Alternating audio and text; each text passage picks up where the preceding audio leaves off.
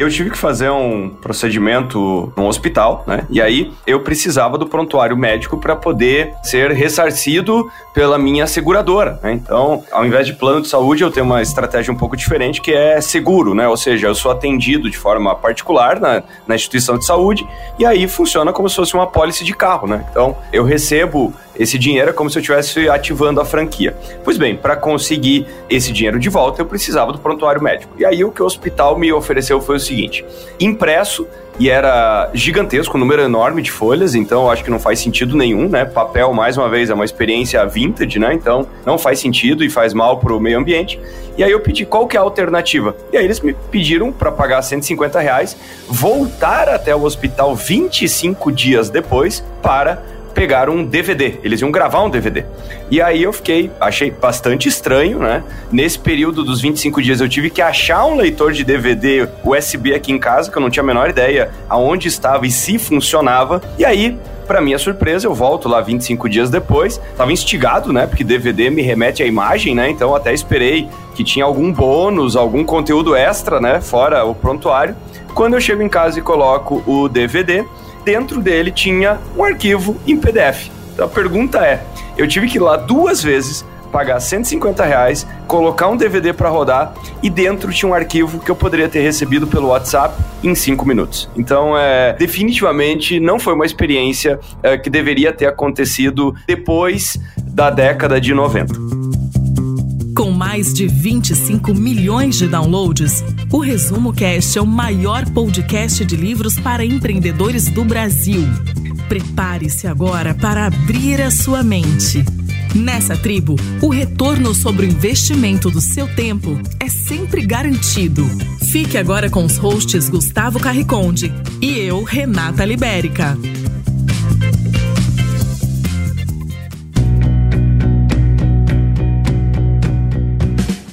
O livro O Poder da Conveniência Omnichannel no Atendimento foi publicado em 2022 pela editora Intrínseca. Os autores são Arthur Igreja, Edneudo Oliveira, Edilson Figueira, Francisco Pinheiro e Hugo Santos. Nesse livro você vai aprender que é possível unificar os principais canais de comunicação, como WhatsApp, Facebook Messenger, Microsoft Teams, WebChat, SMS e voz, com o melhor da inteligência artificial, para automatizar processos com o melhor da inteligência artificial, para automatizar processos, ser mais acolhedor no atendimento humano e proporcionar conveniência a quem atende e quem é atendido.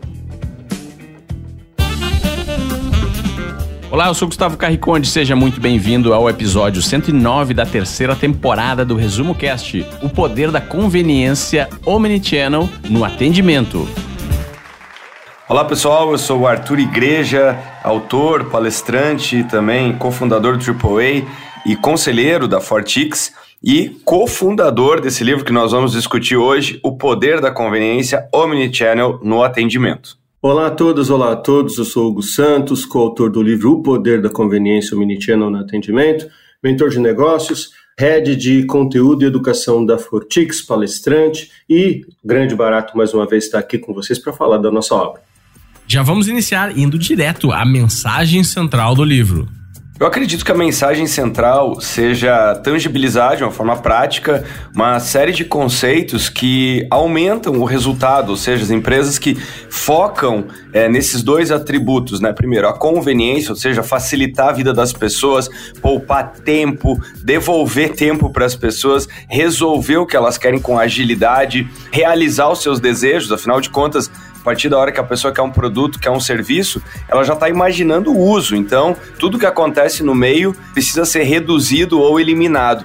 E hoje, as pessoas utilizam múltiplos canais, então por isso é, entra aí o Omnichannel, ou seja, é o somatório de dois conceitos que são absolutamente fundamentais para que você possa encantar os seus consumidores, transformá-los aí em promotores do seu negócio, mas sempre falando de uma forma muito prática, muito aplicada. Então, eu acho que o grande diferencial desse livro é que ele traz o conceito, mas logo depois mostra como que você pode implementar isso de forma imediata. Complementando aí o que o Arthur trouxe, eh, na mensagem central do livro a gente coloca muito a questão da desmistificação de diversas questões. Uma delas, a desmistificação do que é o uso das tecnologias aplicadas à transformação do consumidor. É, haja visto que quando a gente lá atrás fala sobre transformação digital, a gente entende que transformação digital, primeiro a transformação da comunidade, da sociedade, do consumidor, depois a aplicação de tecnologia. E principalmente o livro ele oferece o desenvolvimento de uma cultura omnichannel para as empresas.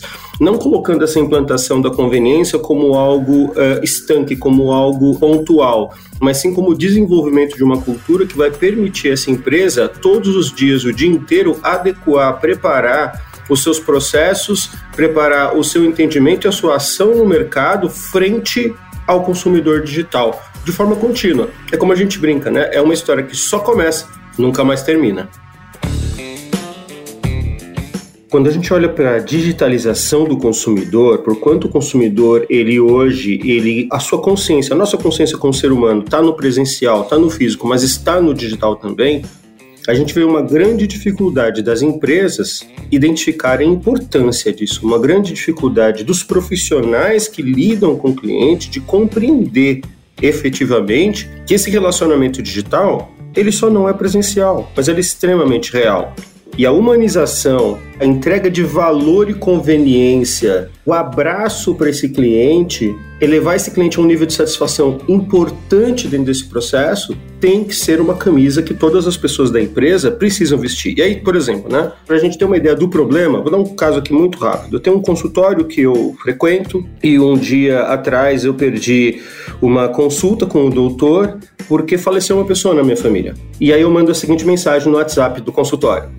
Oi, gente, tudo bom? Olha, me desculpe, perdi a consulta hoje às 11 horas com o doutor, é, nem avisei antes, não estava com cabeça para isso, infelizmente perdemos uma pessoa na família, gostaria de saber quando a gente pode reagendar essa consulta. E a resposta da atendente foi dia 25 às 11 horas. Cara, ela não me perguntou se estava tudo bem, ela não me deu os pesos, ela não me deu bom dia. Então percebe, o grande problema que a gente olha para todo esse processo da digitalização e do atendimento dentro da digitalização é que isso precisa vir em cima de algumas colunas. A coluna da tecnologia, da implantação, com certeza, a coluna de processos, com certeza, mas antes de qualquer outra coisa, a humanização dentro dos processos de atendimento, o acolhimento do cliente dentro desse processo de entregar humanização, entregar resultado, entregar conveniência para esse cliente e dentro de uma nova consciência sobre esse mundo todo. O consumidor digital não é somente aquele que compra pela internet. O consumidor digital é aquele que utiliza informações disponíveis na internet para se orientar no momento da compra, bem como o que utiliza os meios de comunicação digital para interagir com as marcas e empresas das quais ele compra. Ao partir dessa definição, é fácil perceber que cresce exponencialmente a quantidade de consumidores que podem ser definidos como consumidores digitais. Por esse motivo, compreender mais sobre o comportamento e as demandas desse perfil se faz muito necessário por líderes de todas as áreas. Ao ter acesso à disponibilidade de informações sobre produtos, serviços e marcas com um único clique, o possível cliente consegue encontrar tudo o que precisa sobre você e ou sua empresa para o bem ou para o mal. A partir de artigos, páginas de produtos, vídeos, avaliações realizadas pela comunidade de consumidores, postagens em redes sociais, incluindo comentários e outros conteúdos, o consumidor digital passa a ser um verdadeiro juiz, cabendo a ele decidir se ficará com o seu negócio ou irá procurar outro. Vale dizer que nem todos esses dados trazem conhecimento organizado para o cliente, mas com certeza o coloca em outro patamar quanto às novas possibilidades de decisão de compra. E não tenha dúvida de que ele tem usado isso a seu favor. O que eu sempre comento que grande parte da minha inspiração, né, para poder identificar essas oportunidades é a minha constante insatisfação como consumidor. E essa insatisfação vem de conhecer um pouco de, de tecnologia, dessa cultura omnichannel que, que o Hugo também descreveu. Então, o meu olhar é o seguinte: tem como fazer as coisas de uma forma melhor. Então, quando eu olho um determinado processo, na minha cabeça eu sempre fico pensando, puxa, em que época que esse processo é, seria aceitável aceitável, ou mais do que isso, que esse canal, ou essa interface, ou essa forma de fazer, era o estado da arte. E aí, a minha impressão é que na maior parte do tempo eu estou sendo atendido mais ou menos nos anos 70. Então, apesar dessas transformações gigantescas que nós tivemos, especialmente nos últimos 30 anos, o que acontece é que hoje a pessoa utiliza muita tecnologia, muita facilidade em casa, ou seja, ela pede comida com um clique, ela com a voz pede um produto que chega na casa dela no mesmo dia, ela consegue é, consultar um device para saber o andamento, por exemplo, de um envio ou de um processo, e aí quando ela sai de casa, tanto no ambiente de trabalho dela quanto nas interfaces com várias empresas, ela tem um downgrade. Ela volta para os anos 60, para os anos 70. E é isso que é inadmissível. Então, na linha do que o Hugo falou, eu também, quando sou atendido, por exemplo, eu chego num lugar e tem uma fila imensa. Eu fico pensando, caramba, por que, que não tem um app em que eu consiga comprar, mostrar que eu já paguei e sair desse lugar? Né? Então, não, o processo está lá engessado, as pessoas ficam esperando. E é um tempo danado que é consumido, né? Então, na linha do que o, o Steve Jobs falou há muitos e muitos anos atrás, que ele pediu para os engenheiros deles que eles conseguissem encurtar o carregamento do sistema operacional em 20 segundos. E eles falaram, puxa, mas para que isso, né? Parece um, um detalhe. Ele falou, não, é que a ideia aqui é vender milhões de unidades. Milhões de unidades vezes 20 segundos vezes uma utilização diária, nós estaremos devolvendo para a humanidade alguns anos né? Muitos anos. Então, na verdade, é isso: é, é, enxergar, é honrar o tempo do teu consumidor, sabendo que esse tempo não volta e sabendo que ele vai se sentir valorizado e é por isso que ele vai ter a preferência de fazer negócios com você. Então, um exemplo, né, que eu, que eu sempre cito: caramba, como é que uma companhia aérea consegue colocar 200 pessoas em 20 minutos dentro de um avião, imagine você 200 pessoas chegando no varejo, numa qualquer varejo, pode ser uma loja de sapato, uma loja de tênis, de camisetas, 200 pessoas chegando num hospital, 200 pessoas chegando num hotel. Quer dizer, se transforma num profundo caos, porque os processos, a cultura de atendimento é de simplesmente pedir para que a pessoa espere. E isso era razoável pré-internet, pré-smartphone. Então você está levando essas pessoas diretamente para os anos 60. E longe disso ser uma experiência vintage legal. Não, você está simplesmente penalizando elas porque a empresa não foi preparada para uma era digital em que as coisas podem ser feitas de outra maneira. Omni, do latim, significa todos. Channel, do inglês, significa canal. E mesmo que você não tenha tido contato com o termo antes de ler esse livro, provavelmente já experimentou seu significado na prática. Um exemplo para mostrar que tudo o que estamos tratando aqui está mais próximo e presente no seu dia a dia do que você imagina, ou pelo menos deveria. Suponhamos que você usou um aplicativo ou entrou em um site para realizar uma compra. Por qualquer motivo, acabou se distraindo e não efetivou a operação. Horas mais tarde, ou ainda no dia seguinte, você acaba indo a uma loja física, provavelmente porque estava passando na porta e lembrou que precisava daquele produto que não comprou online. Ao entrar, recebe uma notificação em seu celular com ofertas exclusivas relacionadas aos produtos que havia selecionado no AP. A lembrança é útil e te ajuda a levar para casa alguns produtos do estabelecimento. E não para por aí. Depois, já em casa, você recebe um e-mail, por exemplo, que pode conter produtos de sua preferência que ainda não comprou e o carrinho virtual. Um novo estímulo para continuar a consumir e interagir com a empresa em questão. Achou legal essa interação? Bem-vindo ao atendimento ideal, também conhecido na atualidade como Omnichannel.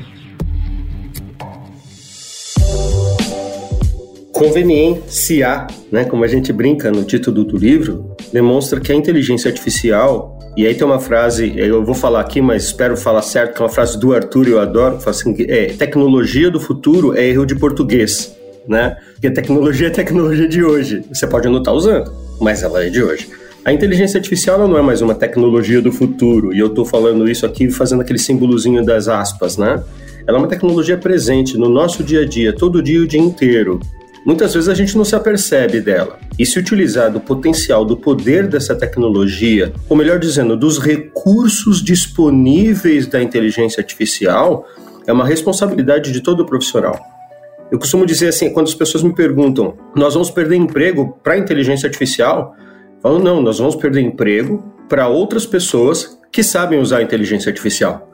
Esse é o grande lance. O profissional, a profissional de hoje precisa compreender que esses recursos de tecnologia estão tecnicamente acessíveis, não é mais coisa só para programador, não é só mais coisa para pessoal de tecnologia, e os empresários precisam entender que isso está comercialmente, financeiramente muito disponível. Daí então, como a conveniência omnichannel no atendimento? Vamos, vamos, eh, dissecar isso, né? A conveniência, como o Arthur mesmo disse, que é entregar valor para o cliente do jeito que o cliente quer receber, não do jeito que as empresas querem fazer. Essa é uma grande questão. Omnichannel, porque hoje não existe mais fronteira, não pode mais existir fronteira para as empresas. E a pandemia ajudou a gente entender um monte disso, que não existem mais fronteiras para as empresas, mesmo aquelas que achavam que seus negócios eram extremamente presenciais, extremamente locais. Hoje, o omnichannel, o contato independente do canal físico ou digital com qual você fale com seu cliente, permite as empresas estarem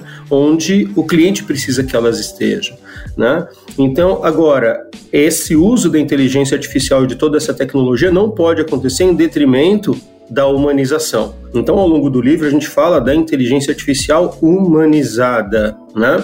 O chatbot humanizado, para não se tornar um chatobot, a humanização dos humanos, como eu dei o exemplo ali atrás, na né? humanização dos humanos como forma de trazer esse relacionamento de volta. E tem uma palavra que o Arthur usou agora há pouco, que é o honrar, né?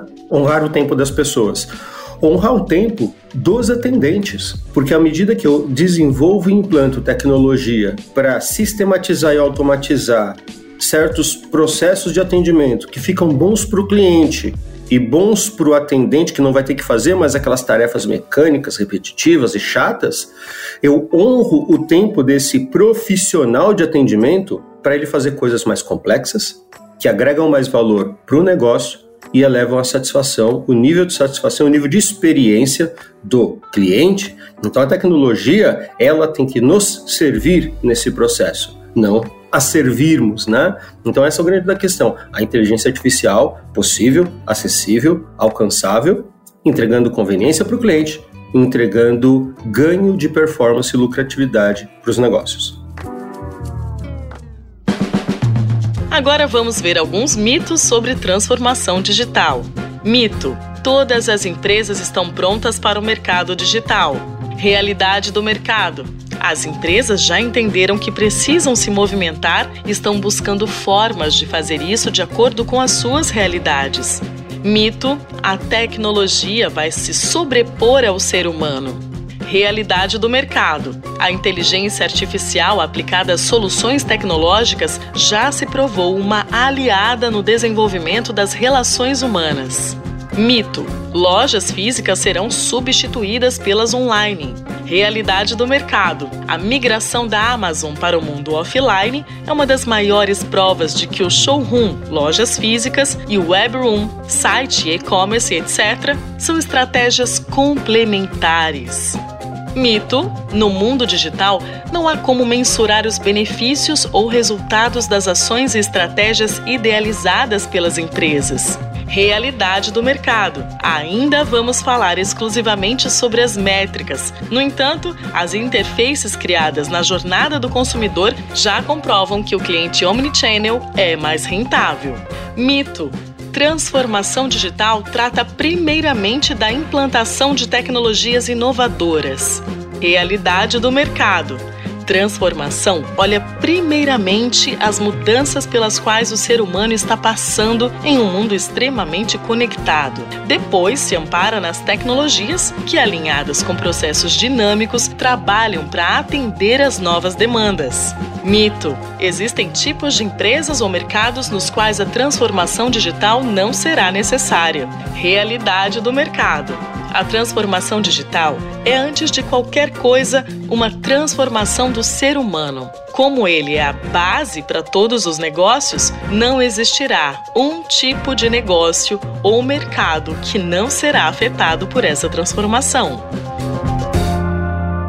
Nós temos que lembrar que a inteligência artificial ela tem como grande poder a individualização, que é exatamente o que as pessoas querem, né? Então, nós estamos saindo de um atendimento massificado, canais que tratam absolutamente todo mundo da mesma maneira, as pessoas querem ser tratadas pelo nome, né? Então, a IA ela consegue duas coisas, na verdade três: a escalabilidade para fazer isso, né? Então, como o Hugo falou, você consegue fazer isso em qualquer lugar do mundo, você consegue expandir esses canais instantaneamente, né? Então, você não, não tem mais é, uma estrutura necessariamente fixa, você consegue individualizar e você consegue aprender.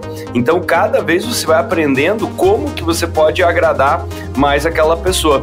E aí, é inevitável não falar das empresas que são grandes expoentes, né? Como é o caso é, da Amazon, mas aí tem um ponto muito importante que nós tratamos no livro, que é o seguinte: nós temos que trazer esses conceitos, desmistificar que, por exemplo, aquilo que nos agrada na Amazon, porque ela consegue identificar é, o nosso gosto, consegue indicar produtos de uma forma cada vez mais certeira, imaginar que isso significa aplicar essas coisas só em empresa grande, né? Então, essa é a grande mudança mudança dos últimos 30 anos. Quer dizer, como tudo virou nuvem, como tudo virou licença por usuário e você consegue escalar isso instantaneamente, a tua empresa pode ter cinco funcionários, pode ser uma empresa de bairro, mas você consegue usar as mesmas ferramentas que uma gigante que tem mais de um milhão de colaboradores. Então aí que tá a beleza do negócio, né? E aí você inverte isso, tornando a tua proximidade numa arma ainda mais poderosa. Porque o teu competidor ele pode ser gigantesco, mas de repente ele está num centro de distribuição que está longe. Então, se você combinar esse atendimento que tem essa cara individualizada, essa disponibilidade tecnológica e personalizada, é aí que os pequenos e médios conseguem competir com as grandes corporações, né? Então isso é muito interessante, muito interessante. E aí é isso que nós vemos, né? As empresas que conseguem fazer um bom uso dessas ferramentas, elas acabam fazendo o quê? Liberando as pessoas, porque no final das contas, não é que a, a inteligência artificial ou as máquinas elas estão ocupando o nosso espaço. Nós é que estávamos ocupando o espaço delas, fazendo tarefas que não estão ligadas aos aspectos mais humanos, aos aspectos mais afetivos, empáticos, né? Como o Hugo também já trouxe aqui no nosso papo. Então é, é, é interessante ver isso, e é inevitável não citar empresas como é o caso da Amazon e tantas outras, né? Tantas. O grande case pessoal aqui, só para contar uma história muito curta, eu fui comprar durante a pandemia, moro em Curitiba, é sempre frio aqui, e eu fui comprar uma daquelas lareiras ecológicas, né? E aí o que se desenrolou foi o seguinte: uma empresa tá a 3 quilômetros da minha casa, ela é linda, eu já fui lá várias vezes para comprar outros itens, só que eu fui atrás desse item, era uma quinta-feira, 17h15, quando eu procuro o site da empresa, só tem lá um telefone fixo dizendo atendimento até as 18 e o site era horrível não me convidou, entendeu? A, a, a ligar. Aliás, eu, eu não gosto de ligar para telefone fixo. E aí, rapidamente eu encontro uma outra empresa é, numa plataforma, uma empresa que está numa cidade a três horas daqui. No site, o site era lindo, cheio de conteúdo, cheio de vídeos, é, explicando o produto e tinha lá, clique aqui para falar com a gente. Me atenderam instantaneamente no WhatsApp. Eu tirei minhas últimas dúvidas, fiz o pagamento por Pix e aí o que, que aconteceu? A pessoa pediu pediu: Arthur, posso te mandar por BlaBlaCar, que é aquela plataforma em que uma pessoa está viajando de uma cidade para outra e ela coloca à venda os outros assentos, né? E aí o que aconteceu foi o seguinte: eles identificaram um BlaBlaCar que estava saindo de Balneário Camboriú, que fica a 3 horas daqui, 45 minutos depois. Traduzindo, eles empacotaram a lareira, usaram uma plataforma digital que é o BlaBlaCar, me atenderam pelo WhatsApp, que era o canal que eu queria, colocaram o pacote nesse carro às 10 e meia da noite eu estava em casa tomando vinho com a lareira acesa. Então, essa é a diferença. Essa empresa fez negócio comigo e detalhe, eu já tô na terceira lareira que eu comprei deles, sem brincadeira. E a outra tá aqui a 3 quilômetros de casa, sem fazer negócio, sem imaginar e tá lá me esperando fazer uma visita. Então, por onde começar? O que precisamos no presente são esforços, incentivos governamentais e coparticipação das indústrias para a transformação de algoritmos e dados em produtos e serviços. Esses esforços são urgentes e, mesmo com imperfeições e falhas, precisam começar agora. Depois de perdermos a oportunidade de estarmos presentes em movimentos anteriores de renovação do mercado mundial, devemos permanecer alertas para agarrarmos as novas oportunidades trazidas pela inteligência artificial. Na prática, isso significa dizer que a jornada do cliente, de sua atração ao pós-venda, pode ser considerada no formato do processo que o CRM social gerencia. Também chamado de CRM 2.0, é de fato a gestão de relacionamento com o cliente em um ambiente suportado por plataformas de mídia social e online. Vejamos no que ele difere de um CRM tradicional. CRM tradicional faz a gestão de leads e clientes. CRM social acompanha toda a jornada de compra do cliente. CRM tradicional armazena dados e registra informações referentes à cotação ou compra. CRM social possibilita ampliar e melhorar o ciclo de vida do cliente. CRM tradicional é utilizado para controle e manutenção. CRM social sabe o que o cliente pensa e fala sobre o produto adquirido e sobre a empresa. CRM tradicional é bom para a empresa e seus gestores. CRM social é bom para todos os envolvidos na cadeia de compra, sejam vendedores, parceiros e os próprios consumidores. CRM tradicional exige preenchimento de muitos campos e informações obrigatórias. CRM social é fluido quanto a uso e navegação. Integra-se a outras ferramentas para carregar dados e históricos automaticamente. CRM tradicional tem dificuldades em apresentar dados e relatórios. CRM Social oferece dashboards claros com KPIs importantes para identificação real-time de ações, reduzindo o tempo de reação a problemas e gerando insights para a tomada de decisões.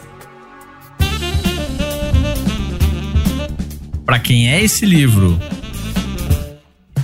Esse livro nós fizemos para empresários aqui do Brasil, então tem vários cases brasileiros. E eu diria que o conceito, a cultura, como foi dito aqui, vale para absolutamente qualquer empresa, porque afinal de contas nós gostamos de ser bem tratados, bem acolhidos. Mas eu diria que é um grande diferencial para as pequenas e médias empresas, que afinal de contas são muito mais representativas e elas precisam entender que esse é o jogo, esse é o consumidor dela e muitas vezes ela ainda tem esse estigma de que ela não tem recurso, que ela não tem estrutura e só quando ela crescer ela vai poder dar mais atenção a esses aspectos. E é exatamente o contrário. Ela vai crescer usando esses conceitos e usando essas ferramentas. O livro é para aquele empresário, empresária e também executivo, executiva, profissionais que se envolvem com relacionamento com o cliente, com a experiência do cliente e estão mega desconfiados que o mundo online é muito maior do que eles já aplicaram. É muito comum as empresas ir lá e aplicar um, um númerozinho de WhatsApp e achar que isso já é atendimento online, que já é atendimento omnichannel. E a gente demonstra no livro muito pelo contrário isso, né? Que, a, como a gente diz, é oferecer múltiplos ouvidos com um cérebro só de forma contínua é necessário. O que, que quer dizer isso? A empresa estar presente em todos os canais de conversa digital possíveis, centralizando isso dentro de uma mesma plataforma, dentro de um mesmo arcabouço e formando comitês para desenvolver essa conveniência omnichannel contínua para o cliente é uma possibilidade muito clara e que vai trazer grandes resultados para o negócio. Frase de camiseta.